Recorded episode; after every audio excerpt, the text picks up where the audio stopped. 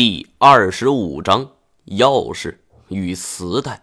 听到我念出了润显江这个名字，金锁凑到我旁边跟我说：“毛哥，这个是叫严显江。”听到这个，我不禁老脸一红，原来是叫严显江。不过看到这三个字的时候，我头皮瞬间就炸了。而如果说躺在这里的这具干尸是严显江，那么我身后正在饶有兴趣的欣赏古建筑的又是谁呢？所有的证件我都打开来看，而从这些证件上的照片可以看出，就是同一个人，名字都是严显江。金锁凑了上来，我给他看了一下，他却倒吸了一口凉气。要不是我连掐他胳膊，只怕……他得非当场叫出来。我把这些证件全都塞进了包里，说不定以后还会用得上。怎么样，有情况吗？严教授走过来问：“妈的，到底是怎么回事？眼前就有一个活生生的严教授，难道我们遇见了鬼不成？”金锁脸色煞白，我心里也紧张的要死。我想起了两个马航，想起了我那张遗像，而如今又有两个严显江，究竟是为了什么？严教授见我俩神经不太对，又问道：“怎么了？这具尸体有问题吗？”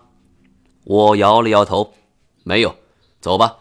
和严教授擦肩而过的时候，看了向雄一眼，他似乎也正在看着我，眼神意味深长。有很多话想要对我说，我忽然想起来，为什么刚才向雄会喊出这句话呢？难道是为了故意吸引我们注意力吗？这是为什么？我的脑子很乱，觉得头很疼。我晃了晃头，努力让自己不再去想这些。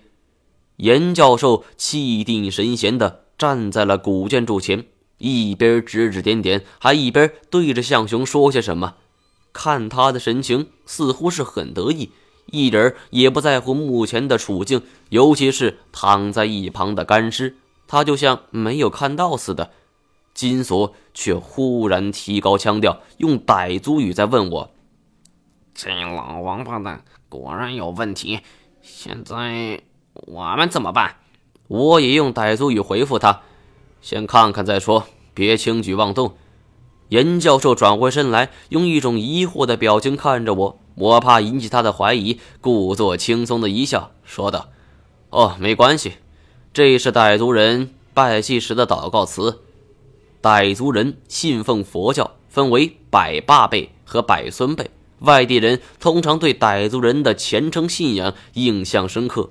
我胡诌了一番，严教授居然相信了，点点头，继续观摩古建筑。”他还走上前去推了推门，而奇怪的是，这两扇靛蓝色的大门就像是被人从里边锁住了，纹丝儿未动。向雄见状也上前帮忙，还是推不动。金锁提了提裤子，走上前去：“来来来，都闪开，都闪开！这种事情还是我来吧。”严教授和向雄二人给他闪开了一条路。金锁抬头仰望。这一扇门高达十五米左右，磅礴大气。这么大的一扇门，我总觉得没有十几个人是搞不定的。金锁也不慌忙，先是敲了敲门板，发出了当当的声音。他从包里拿出一个手工锤，然后拔出匕首，说道：“红木包铜，这扇门要是能扛出去，也能卖不少钱呢。”可惜呀，现在就要毁了！瞅他这架势，居然是想要凿穿门板。我赶紧阻拦：“喂喂喂，这东西好歹几百年了，咱不能这么不讲究吧？”毛爷，你说你们这些门外汉就是磨磨唧唧，咱们都被捂死在这儿了，文物不文物的有个屁用啊！再说，不穿过这一扇门，咱们怎么出去？难道？抱着文物等死吗？那你得让他给你留个床位。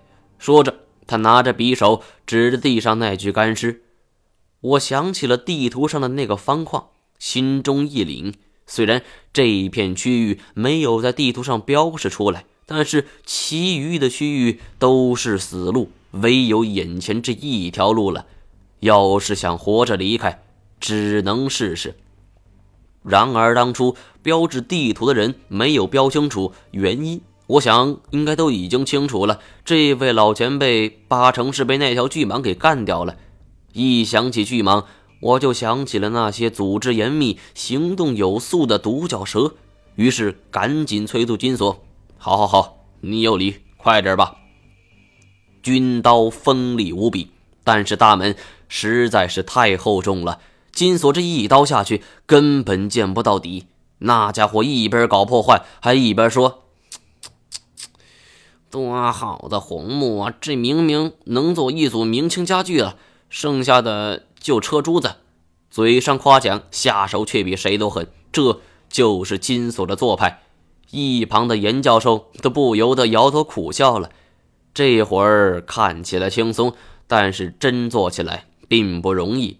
差不多两个小时过去了，门被凿开了一个一米见方、一指来深的洞，可是仍旧不见底。金锁擦了擦汗，把东西递给向雄。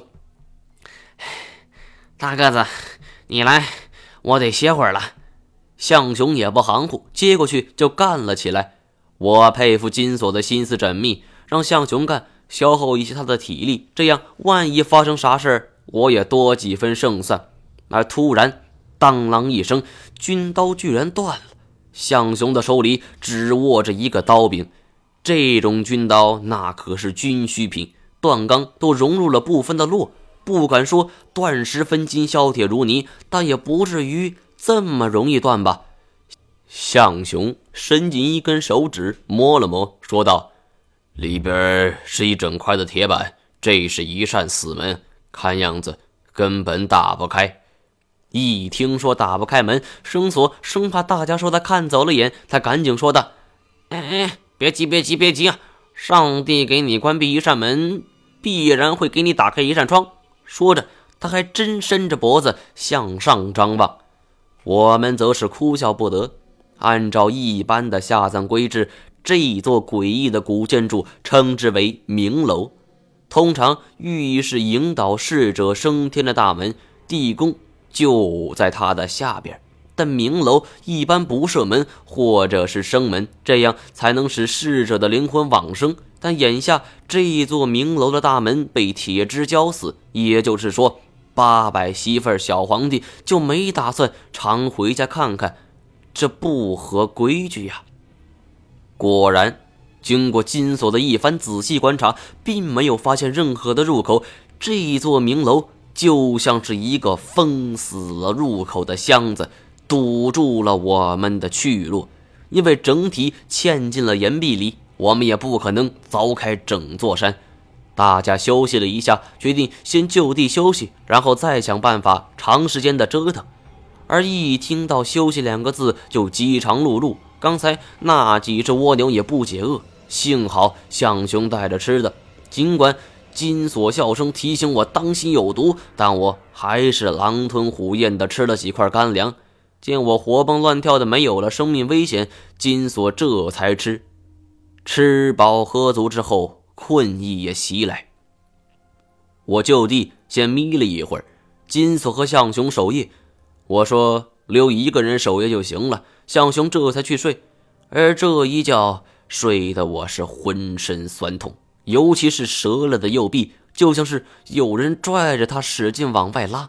我猛然睁开眼。金锁正在扒拉着我的胳膊，我揉了揉眼睛：“你他妈有病啊！我胳膊要撩上什么毛病，那就唯你是问。”金锁见我大发雷霆，嘻嘻一笑：“ 谁让你睡得跟死猪似的？怎么叫都叫不醒！赶紧的，该你了，我得歇会儿。”他把背包扔在地上，往地上一趴，头枕在背包上，躺下的瞬间就传来了鼾声：“妈的！”这货睡得也太快了吧！我翻出了一盏马灯，点燃后总算是有了点亮光，这让我心里踏实了不少。看着一个个沉睡的他们，我得找个打发时间的事情。于是我从包里拿出了那一个个的证件，很杂，有身份证、护照、工作证、社保，而除了上边的名字外，似乎没有什么更有价值的线索了。我正有点懊恼的时候，突然觉得工作证的外封皮硬邦邦的，好像是有什么东西。我赶紧扯开封皮，叮叮当当，一件小东西就跌落在地上，发出了清脆的响声，吓得我赶紧看了一眼严教授，他睡得正香，这一声响动没有吵醒他。我收拾起这件东西，发现是一枚钥匙。钥匙把上贴着一个标识，上边的字迹模糊不清，我辨认了好久才认出来，写的正是二零七。这是什么意思呢？我又仔细检查了一下封皮，再没有其他东西了。难道是我遗漏了什么？我站起身来，从三个七倒八歪的身体上跨了过去，再次来到这具干尸面前。跟刚才说的不一样。刚才大家嘻嘻哈哈，有说有笑，但是现在是我独自面对一具干尸，虽然心里有点糗，但是为了事情真相，也顾不了那么多了。我重新仔细的掏了一遍干尸所有的衣兜，没有任何的发现，连只言片语都没有。我捏着那枚钥匙，在马灯下仔细端详，这一枚钥匙藏的也算是隐蔽了。严显江为什么这么重视一枚钥匙呢？上边的二零七又是什么意思呢？是宾馆的房间号，还是他教学时实验室的房间号，亦或是其他的？我脑海中反复出现的是：这具干尸真的是严显江吗？还是被他人做了手脚？而如果真的是严显江的话，那么睡在那边的人……又是谁呢？是严显江的仇人。见到这具干尸后，他不闻不问，这又是几个意思？而突然，我注意到了干尸的喉咙块有处异样的凸起，像是被什么东西卡住了。而如果这具尸体是刚死的，我不会发现。正是因为成了干尸，我才能看得如此真切。我拔出匕首，心中默念：得罪了。但我也是为了探究事情真相，解剖动物的事情我干得多了，但解剖人我还是第一次。尽管是具风干了十几二十年的尸体，但我的手却还是忍不住的发抖，只能在心里暗暗告诫自己要镇定。而当匕首尖刺入干尸喉咙五公分的深度时，我明显感觉到了一个坚硬的异物。横过匕首，划开了皮肉，里边的人肉组织都变成了灰黑色，看得我差点没吐。强忍着浓烈的恶心感，我伸出两指插入刀口摸索，终于，我发现了这样东西。拽出了一看，是一个小型的弩磁带，只有一指长，半尺宽，属于袖珍型的。而这一卷磁带，是他主动吞下去的。还是别人塞进去的呢？要想搞清楚这些，就得先弄清楚这一卷磁带中记录着什么。不过录音机这东西上世纪末就已经淘汰了，来这种地方我也不会随身带着。何况这种袖珍型更不常见，我只能是先把磁带连同二零七钥匙一同收好。而我又检查了一遍干尸，确认再无其他东西后，准备离开。免得严教授突然醒来发现，我刚要站起身，突然黑暗中探出来的一只手就牢牢的抓住了我的手腕。